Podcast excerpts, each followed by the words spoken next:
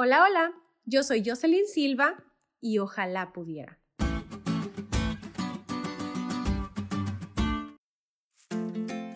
Hace poco tiempo escuché a una hermana desconsolada hablando con tristeza acerca de los malos pasos que uno de sus hijos había decidido tomar en contraste con otro de sus hijos que sí se encontraba cerca de Dios. En medio de sus palabras, ella decía de la siguiente manera, ¿Cuánto daría con tal de que mis hijos hubieran elegido el mismo camino? Ojalá que ambos estuvieran en los caminos de Dios. Con esas palabras, ella expresaba su profundo deseo porque su hijo decidiera temer a Jehová, y por supuesto lo hacía desde esa profunda impotencia por no poder obligarlo a ir a la iglesia.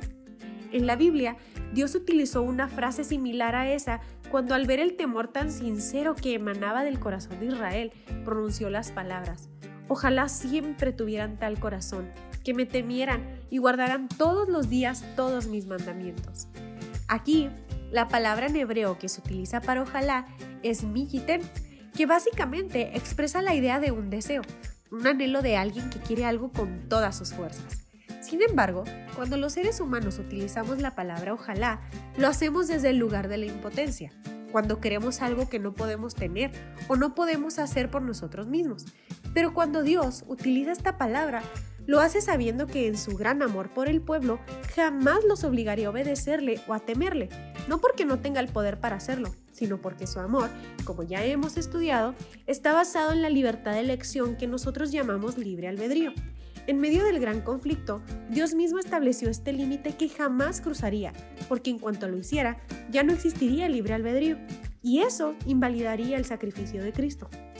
Nosotros somos libres para pecar, pero también somos libres para elegir a Cristo, para estar abiertos a su dirección y para decidir arrepentirnos de nuestros pecados y seguirlo. Dios anhela profundamente que seamos salvos. Desea pasar la eternidad disfrutando de tu compañía y la mía, pero la decisión es nuestra, de nadie más y debe ser tomada día a día. Hoy te invito a reflexionar acerca de las decisiones que afrontarás en las próximas horas o días. Entrégale tu voluntad a Dios para que con su fuerza puedas tomar las decisiones correctas.